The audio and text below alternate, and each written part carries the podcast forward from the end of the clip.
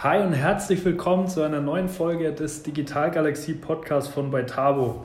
Schön, dass du auch diesmal wieder dabei bist. Ähm, in dieser Folge soll es nämlich um die Frage gehen, was etablierte Unternehmen von Startups lernen können und was es mit dem Leistungszweig Startup as a Service auf sich hat, den wir gerade aufbauen. Für die Folge habe ich mir jemanden eingeladen, der an diesem Thema gerade maßgeblich beteiligt ist nämlich unseren Robert, also known as Rob. Rob ist am Start, hast du Bock? Natürlich, servus. Three, two, one. We have ignition.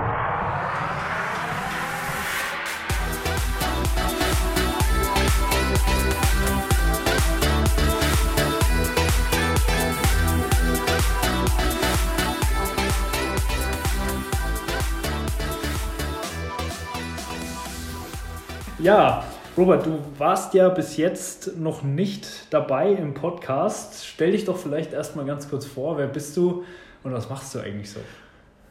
Ich bin Robert, aka Rob. äh, bin 22 Jahre alt und ähm, User Experience Designer bei, bei Tabo. Mhm. Ja, wie gesagt, es soll heute in dieser Folge ja mal um das Thema Startup as a Service gehen. Das ist ja ein Leistungszweig, den wir hier bei, bei Tabo gerade aufbauen. Und du bist da ja auch ganz maßgeblich und federführend dran beteiligt. Aber jetzt gib doch erstmal den Zuhörern mal so ein bisschen einen Einblick, was genau ist dieses äh, ominöse Startup as a Service eigentlich genau? Genau, der Name sagt es eigentlich schon, Startup as a Service. Also wir bieten unsere Perspektive, unsere Startup-Perspektive als Service an. Das Ganze ist unser neuer Unternehmenszweig und es ist quasi das Gegenstück zu unseren innovativen Technologien, die wir entwickeln mhm. und den Kunden vermitteln. Im, ja, es ist größtenteils eine Einsicht in unsere Denk- und Arbeitsweise. Also weil in Zukunft wird sich ja alles wandeln mhm. und alles wird sich verändern, das ist, steht fest. Und wir vermitteln Wissen und Werte, wie man dem entgegnen kann, auch in Bezug auf die Innovation. Ah, okay, cool. Klingt auf jeden Fall schon mal sehr spannend ähm, und auch sinnvoll. Aber gib doch mal ein bisschen Einblick, wie eigentlich die Idee oder das Konzept von diesem Leistungszweig entstanden ist. Also, ähm, das hört sich jetzt erstmal vielleicht traumhaft an, aber im Endeffekt ist das von ganz alleine gekommen. Also es ist ein ganz natürlicher Prozess, wie das Ganze mhm. entstanden ist. Mhm. Wir haben ja ständig unsere laufenden Projekte und während des einen Projekts ähm, ist uns dann aufgefallen, also mit einem größeren Konzern hier mhm. aus der Gegend, mhm. dass man ähm, wie eine Art Synergie gebildet hat. Einfach dadurch, dass wir, dass wir unser Wissen austauschen konnten. Wir konnten von dem Konzern lernen. Wir ähm, haben genauso aber Wissen an, diese, an diesen Konzern vermittelt und dadurch ist eben diese Synergie entstanden, die wir jetzt eben auch als Startup as a Service anbieten wollen. Mhm.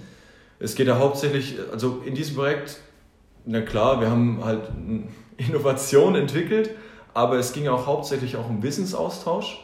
Ähm, und wir haben da gewisse Parallelen festgestellt, auch in unserer grundlegenden Arbeitsweise. Also Startups und Konzerne sind gar nicht so verschieden, aber man kann trotzdem einfach viel voneinander lernen, weil es einfach trotzdem verschiedene Welten sind. Okay, gibt doch vielleicht ganz kurz nochmal so ein bisschen Einblick. Also die, waren die dann wirklich da in den Büroräumen? Ja, ja, die waren, die waren auch da. Wir haben auch zusammen danach Vorträge gehalten über diese, genau diese Synergie, diese Zusammenarbeit. Mhm. Und wir waren auch äh, bei ihnen im Konzern, haben uns ausgetauscht und ja, besser geht's fast nicht. Ja, cool. Ähm, ja, wie gesagt, das, das klingt an der Stelle schon mal ziemlich spannend. Ähm, aber wenn wir das Ganze jetzt mal auf wirklich so eine, eine praktische Ebene runterbrechen, ähm, was genau können denn eigentlich etablierte Unternehmen von Startups lernen? Also gibt es da ein paar Punkte, die du da parat hast? Kannst du da mal so ein bisschen Einblicke geben? Also prinzipiell ist das mal so, wenn man gründet oder mit einem Startup anfängt, dann ähm, darf man sich eigentlich gar nicht so viele Fehler erlauben. Denn ja, je mehr Fehler man erlaubt, desto schneller ist man weg vom Fenster. Und wenn man gründet, dann hat man einfach keinen Puffer. Genau, es gibt ja auch irgendwie diese Statistik, dass äh, neun von zehn Startups tatsächlich scheitern. Ne? Ja. Also da ist man ja, da, wenn man da eine schlechte Entscheidung trifft in der Anfangsphase, wie du sagst, das ist ja dann oft wirklich richtig fatal. Ne? Genau. Mhm. Was okay. diese Startups, die eben diese schwierige Phase überleben, auszeichnet, mhm. ist, dass die von Schnelligkeit, Wendigkeit und Kreativität vor allem geprägt sind. Okay. Also die können sich auf verschiedenste Situationen anpassen, die, die mhm. sind schnell, wendig und können immer neue Sachen liefern. Vor allem auch die Kreativität. Also man hört ja meistens Startups in, in Zusammenhang mit neuen, innovativen Technologien, die ziemlich revolutionär sind in verschiedenen Zusammenhängen, wie zum Beispiel das ähm, Unternehmenskommunikationstool namens Slack. Das mhm. ist eine Art mhm. Chat im Unternehmensumfeld, das eigentlich, das wir auch benutzen bei Beitabo und das erleichtert uns viele Aufgaben oder auch ja, diverse andere Innovationen durch Startups. Mhm. Genau. Und ja, diese Werte wie Schnelligkeit, Wendigkeit und Kreativität sind uns halt aufgefallen, dass die im Konzernumfeld, sie sind schon grundlegend da, aber sie fallen halt ziemlich schwer. Und ja, ja ähm, genau, hier kann man halt zum Beispiel aus unserer Sichtweise, aus unserer Perspektive auch Inspiration einfach liefern oder vermitteln. Denn es ist besser, sich die Sachen mal anzuschauen und zu verstehen und dann bei sich zu implementieren, als überhaupt von vornherein gar nicht drauf zu kommen. Deswegen die Inspiration ist hier ziemlich wichtig, finde ich auch. Genau, das ist, ein, denke ich, ein wichtiger Punkt, ne? weil klar, ähm, viele werden das jetzt hören, die vielleicht eben aus dem KMU-Umfeld oder vielleicht aus, äh, aus, aus dem Konzernumfeld äh, stammen und werden sich denken, okay, klar, das ist jetzt ein Startup, die haben ja ganz andere Möglichkeiten, die haben ganz andere Strukturen und ähm, das lässt sich überhaupt nicht auf uns übertragen. Und ich denke, das ist aber auch eigentlich nicht das Ziel, oder? Es geht hier nicht darum, vorzugeben, wie man gewisse Prozesse designen muss oder wie genau äh, das eben umgesetzt werden muss, sondern es geht eher um, um Inspiration, oder? Ja, natürlich. Also unser Anspruch ist auf jeden Fall nicht hier äh, Prozessberater zu sein und eins zu eins das genauso vorzugeben, wie es gemacht werden soll. Da, das ist auch überhaupt nicht unsere Denke, dass wir da irgendwas äh, indoktrinieren oder mhm. vorschreiben wollen. Also hauptsächlich wollen wir Inspirationen, Impulse vermitteln, was man verbessern kann. Und ja, da haben wir auch schon viele Sachen gefunden und vor allem unsere Denk- und Arbeitsweisen, also dass wir schnell, kreativ, agil sind, auch kurzzyklisch entwickeln, Prototyping betreiben, auch direkt bei den Nutzern das Testen, also wie so eine Art so eine Konzeptionsschmiede und am Ende ist, ist die Frage halt, wie man es umsetzt und das kann man sich genauso überlegen wie die Konzeption davor. Mhm, mh. Da ist sicher dann auch das, das Mindset entscheidend. Ne? Also das ist wahrscheinlich auch ein Punkt. Äh, man muss einfach bereit sein dazu, äh, auch mal was, sich mal was ganz anderes anzuschauen. Ne? Das ist ja oft so der Punkt, ähm, warum auch das so interessant ist eben für, für größere Unternehmen, weil es halt auch mal in eine Welt reingeht, die sie so vielleicht gar nicht kennen, oder? Absolut, ja. Also Mindset spielt hier eine, eine riesige Rolle, vor allem auch im Innovationsbereich. Man muss einfach offen, immer offen für Neues sein. Man darf nie die Augen verschließen und sagen, mhm. irgendwas wird sich nicht durchsetzen, mhm. weil es besteht immer die Möglichkeit, dass irgendwas Ungeahntes kommt. Also das Thema Disruption an der Stelle. Ja, ja. Mhm. Genauso. Okay. Ähm, cool. Ja, also. Ja. Nee, auf jeden Fall. Also da, da bin ich voll bei dir. Da ist Mindset und die, die, die Haltung, die man hat, dass man einfach offen ist für neue Dinge, unglaublich entscheidend. Jetzt auch nicht nur unbedingt im Zusammenhang mit dem Startup as a Service, also mit dem Einblick in Startups, äh, beziehungsweise eben die, äh, ja, die Zusammenarbeit mit Startups, sondern generell auch was Digitalisierung betrifft. Ja? Also ich denke, das sind ja immer wieder neue Dinge, die da kommen, mit denen man sich auseinandersetzen muss und da ist äh, sicherlich die, die, die, ja, die Einstellung und das Mindset ganz ja. entscheidend, da die Chancen eher zu sehen als Richtig. die Gefahren. Eine Chance ist zum Beispiel auch Wissenssharing zu, äh, zu betreiben, mhm. dass man das Wissen, das man so über die Jahre sammelt oder auch in, in Projekten erfährt, dass man die mit anderen teilt, weil mhm. wenn man wenn es nicht teilt, dann hat niemand was davon. Und jemand, je mehr man teilt, desto mehr können davon profitieren und das, das treibt dann ja auch weiter voran.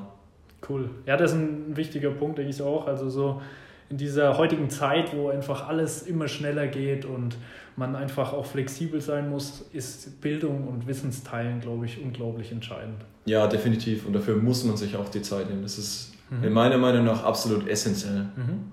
Ja, cool. Wenn man so mit dir über das Thema redet, dann merkt man einfach irgendwie auch so das Feuer. Ja? Also du brennst wirklich für dieses, für dieses Thema, für diesen Zweig und das ist, äh, ja, das ist echt cool. Ähm, daher würde mich jetzt wirklich mal interessieren, ähm, du bist da echt emotional dabei und hast Bock auf die Sache. Was begeistert dich denn persönlich so in diesem Bereich? Warum ist das so deine Passion?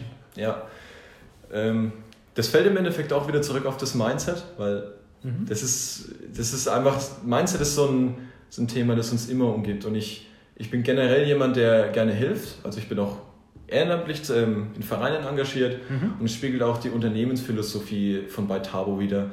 Wir möchten halt echten Mehrwert generieren für unsere Kunden, für Menschen generell. Wir möchten einfach helfen. Das ist, das mhm. ist uns super wichtig. Mhm. Genauso das Lernen dabei, einfach von verschiedenen Menschen lernen zu dürfen. Wir sehen das als Privileg an, dass man lernen darf, denn es ist überhaupt nicht selbstverständlich. Mhm. Und das ist ja auch wieder dieses, dieses Mindset. Wir, wir lernen gerne oder ich lerne gerne auch, deswegen mhm. hier in, an der Stelle von verschiedenen Unternehmen, auch von Großkonzernen. Ich meine, die haben ja auch einen, einen langen Weg hinter sich, die, die sind nicht umsonst da, wo sie sind. Und von solchen Menschen lernen zu dürfen, das ist absolut überwältigend. Und wenn ich diesen Menschen halt was zurückgeben darf, kann, und wenn ich diesen Menschen Wissen vermitteln kann, wie es noch besser laufen kann, dann ist das, ist das absoluter Traum. Mhm. Cool. Ähm, gut, jetzt äh, lass uns mal noch, ein, äh, noch einen weiteren äh, Schritt machen. Äh, Nochmal vielleicht ein bisschen die konkretere Ebene.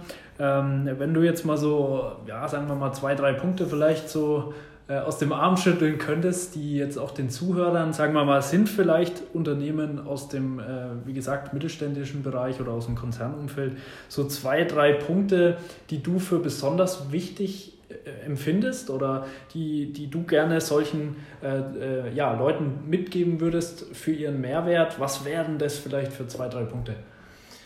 Also so das, was mir wirklich auf dem Herzen liegt, ist ähm, zum Beispiel das agile Entwickeln, also sogenannte Sprints.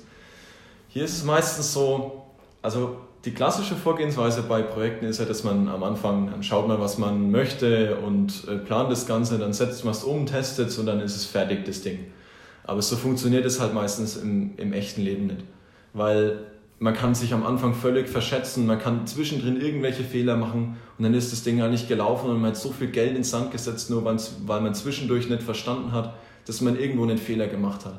Also dieses klassische Lastenheftdenken. Ja, ja, ja genau. Ja, das Was würdest du auch sagen, dass also was ich mir immer denke, ist, wir sind ja auch in einem Zeitalter, in dem sich gerade auch im technologischen Bereich unglaublich schnell verschiedene Dinge entwickeln. Und es kann ja durchaus sein, dass in so einem Projektzeitraum von einem halben oder vielleicht einem ganzen Jahr auch technologische Dinge auf den Markt kommen, die relevant wären, vielleicht sogar für das Projekt. Würdest du sagen, dass das da auch mit reinspielt, dass das auch ein Punkt ist, der für diese agile Weise spricht? Ja, natürlich. Ja, wie auch schon anfangs erwähnt, es ändert sich ständig alles und es wird sich ständig alles ändern. Nicht nur technologisch gesehen, mhm. es kann ja auch sein, dass plötzlich die Nutzer neue Interessen haben. Ich meine, mhm. Apple ist zum Beispiel auch bekannt dafür, dass die immer neue, neuen Nutzen kreieren, also der vorher noch nie bestand und plötzlich will jeder das. Ja. Das ist ja auch, das ist ein Faktor, den man hier mit diesem agilen Entwickeln beispielsweise abfangen kann, weil man immer wieder diese, diese Iterationsschritte hat, indem man erfasst, ob alles noch so zutrifft und diese gegebenenfalls anpassen kann. Also es ist nämlich so, am Anfang entwickelt man nämlich den ersten Prototypen, also man, man versucht erstmal zu schauen, was man möchte und wie das Ganze stattfinden könnte, überlegt sich dafür eine Lösung und probiert anhand des, der wichtigsten Aspekte erstmal aus, ob das Ganze überhaupt funktioniert, ob das Sinn macht. Und an der Stelle kann man schon, kann man wirklich die, die kritischsten Aspekte abklären, ob die überhaupt funktionieren oder nicht und kann gegebenenfalls die, die Idee, die als machbar verifiziert wurde, weiter fortführen oder eben halt verwerfen, weil man festgestellt hat durch diesen ersten Test, dass eben das Ganze schief laufen wird und dann lässt man es eben sein. Und dann hat man eben nur diesen ersten Prototypen verworfen oder halt den ersten Prototypen entwickelt, der dann später nützlich ist, mit einem winzigen Budget und hat davon, ja, sag ich mal, 70 bis 80 Prozent des gesamten Produkts schon mal fertig. Mhm. Und wenn man dann gegebenenfalls noch weiterarbeiten will mit diesem Produkt, dann ist es natürlich auch ein leichtes, weil man bereits seine Ziele definiert hat, man hat seine Lösungen, man hat den ersten Prototyp, der verifiziert wurde. Man muss letztendlich nur noch dieses Gerüst nehmen und es einfach weiterentwickeln. Das, mhm. das ist genial. Super.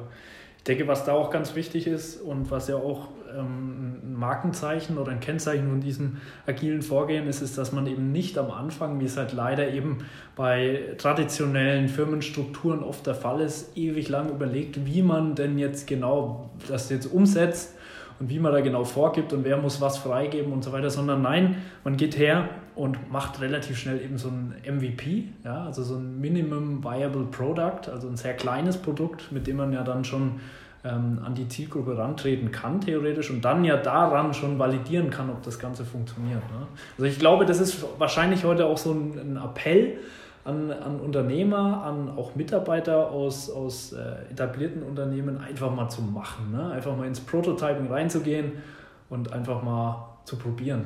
Genau, das ist eben auch der, der Punkt mit der Kreativität, den vielleicht große Unternehmen von uns lernen können wir überlegen oftmals nicht groß rum, sondern wir probieren es aus und stellen dann eben fest, dass wir, dass unsere Sachen funktionieren oder nicht, bevor wir da ewig viel Geld reinstecken, das dann am Ende verloren ist. Natürlich machen wir uns auch Gedanken, also es ist absolut wichtig, vor allem für mich als User Experience Designer. Ich versuche immer vorher alles zu planen und zu schauen, wie das funktioniert und wie ich das Ganze lösen kann. Aber meistens vergisst man halt ein paar kleine Punkte, die mhm. vielleicht am Ende dann ausschlaggebend sind. Und durch dieses Prototyping kann man das eben feststellen und gezielt iterativ weiterentwickeln. Und mhm.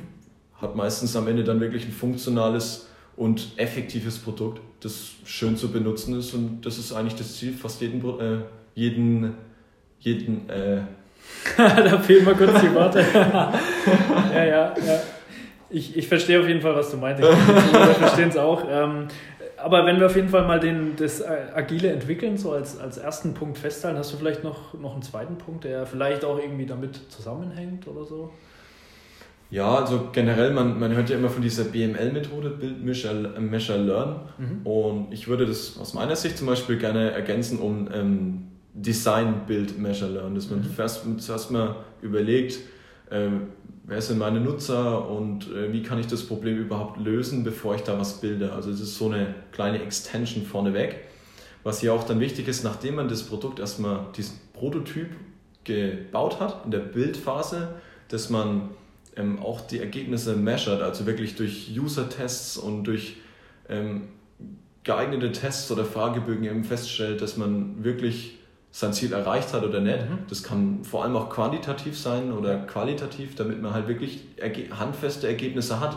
Das beispielsweise ein, ein Call to Action in äh, Conversions mündet. Beispielsweise, wenn ich auf eine Seite gehe und möchte die, die Leute zum Shoppen animieren, dann versuche ich die eben dazu zu animieren und kann am Ende schauen, habe ich die wirklich dazu animiert? Ist das wirklich so? Hat, hat es gefruchtet?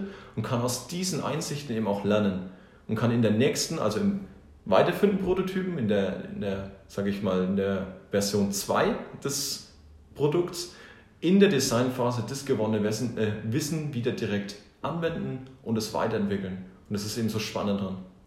Cool. Ähm, Rob, jetzt kommst du ja normalerweise eigentlich aus eben der User Experience äh, Design Richtung. Ähm, wir haben jetzt heute viel eben über das Startup as a Service Thema gesprochen. Ähm, willst du uns vielleicht mal ein bisschen äh, Einblicke geben, wie das eigentlich zusammenhängt? Also gibt es da Parallelen oder, oder eben vielleicht gar nicht? Oder wie, wie sieht das aus? Ich meine, ähm, User Experience ist, wie der Name schon sagt, User orientiert. Also es beginnt beim Menschen, genauso wie Startup as a Service. Äh, beginnt mhm. genauso beim Menschen. Allein dadurch, dass wir ein digitales Unternehmen sind, das digitale Produkte für die digitale Entwicklung oder den digitalen Wandel liefert. Mhm. Das funktioniert im Endeffekt nur, wenn es den Menschen auch erreicht, wenn man mit den Menschen zusammen den Weg geht. Mhm. Und das Zusammen ist hier halt auch entscheidend. Deswegen finde ich auch das Prototyping so spannend und so nützlich, dass man eben diesen Weg zusammengehen kann. Mensch und Maschine oder ja, Mensch und Technologie letztendlich. Okay. Das heißt, sowohl beim Startup as a Service als auch beim äh, User Experience Design ähm, steht der Mensch im Mittelpunkt. Finde ich, find ich einen guten Punkt, ähm, vor allem auch deshalb, weil es ist ja oft ein Problem, auch heute noch, dass man Digitalisierung immer so ein bisschen in die IT-Richtung schiebt. Ähm, aber das ist eben teilweise wirklich fatal, das anzunehmen, denn Digitalisierung ist ja wirklich was, was unternehmensweit eine Relevanz hat, also in allen Abteilungen und was eben nicht in der IT-Abteilung stattfindet oder beginnt, sondern eben beim Menschen, ja, allgemein beim Menschen. Und ähm, ja, deswegen finde ich eine gute Parallele, macht auf jeden Fall Sinn. Ähm, ja, jetzt sind wir eigentlich schon fast am Ende. Jetzt habe ich aber noch mal eine, eine Frage. Gib uns, doch, gib uns da doch noch mal so ein bisschen Einblicke in das äh, Live des Rob. ähm, äh, ja, hast du aktuell irgendwie so konkrete Sachen auf deinem Schreibtisch liegen, die dich irgendwie begeistern oder zu denen du uns vielleicht noch ein bisschen was mitgeben möchtest? Auf meinem Schreibtisch? Ja. Also, äh, wenn ich an meinen Schreibtisch denke, dann ähm, also zu Hause ist da gerade ein riesen Chaos mit Musikinstrumenten, weil ich gerade dabei bin, äh, einfach Musik zu kreieren. Ich bin da okay. auch, ich tobe mich da immer ein bisschen aus. Ja, cool, okay. Aber hier auf der Arbeit zum Beispiel liegt das. Die Kaffeetasse? Da, ja, die, ist, die ist immer dabei. Okay, okay. Ähm, aber das Buch, das Buch Google Sprint mhm. ähm, liegt ja, neben dem Computer, aber ist okay. schon präsent auf jeden Fall. Okay. Weil in diesem Buch, da geht es auch hauptsächlich um diese agile Entwicklungsmethode, mhm. die auch, ja, das heißt Google Sprint, die Google anwendet bei verschiedenen, verschiedenen Problemlösungen, die sie so haben. Mhm. Wie beispielsweise ähm, durch dieses agile Entwickeln haben sie da ähm, Google Hangouts entwickelt oder auch, was ich vorhin angesprochen habe, Slack. Also es ist okay. zwar nicht von Google, aber Slack wurde auch über diese agile Entwicklungsmethode durch so ja. einen sogenannten Sprint entwickelt. Okay. Und man kann da innerhalb von einer Woche oder fast weniger als einer Woche wirklich konkrete Ziele festlegen, also mhm. hauptsächlich mit den, mit den größten Hürden, den größten Problemen, genau diese anpacken und am Schluss der Woche verifiziert man dann in User-Tests oder auch anderen Tests, ob wirklich diese Idee überhaupt fruchten kann, ob das mhm. funktioniert. Und das Ganze innerhalb von einer Woche und teilweise mit, mit riesigen Projekten, die, die überhaupt gar nicht in einer Woche möglich wären. Und das macht das einfach in einer Woche möglich. Das ist so faszinierend. Ich, cool. ich verschlinge das Buch zurzeit. okay, spannend. Also auf jeden Fall eine Empfehlung, oder? Ja, definitiv. Cool, cool. Dann packen wir das auf jeden Fall auch mal noch mit in die Beschreibung rein. Ähm, das heißt, abschließend vielleicht nochmal so, Kreativität spielt schon eine große Rolle auch in deinem Leben, oder? Ja, auf jeden Fall. Kreativität ist mein Leben. ja, cool, super. Ja, dann danke ich dir auf jeden Fall ganz herzlich für die, für die Eindrücke und äh, ja, lieber Zuhörer, freut mich natürlich wie immer, wenn du auch heute wieder was, äh, was, was mitnehmen konntest, was dir auch geholfen hat. Ähm, wenn dem so ist, freuen wir uns eben auch über, über eine Bewertung. Also lass uns da gerne was da. Abonniere unseren Kanal. Und äh, ja, dann hören wir uns einfach nächstes Mal wieder. Und bis dahin, wie immer, bleibt galaktisch.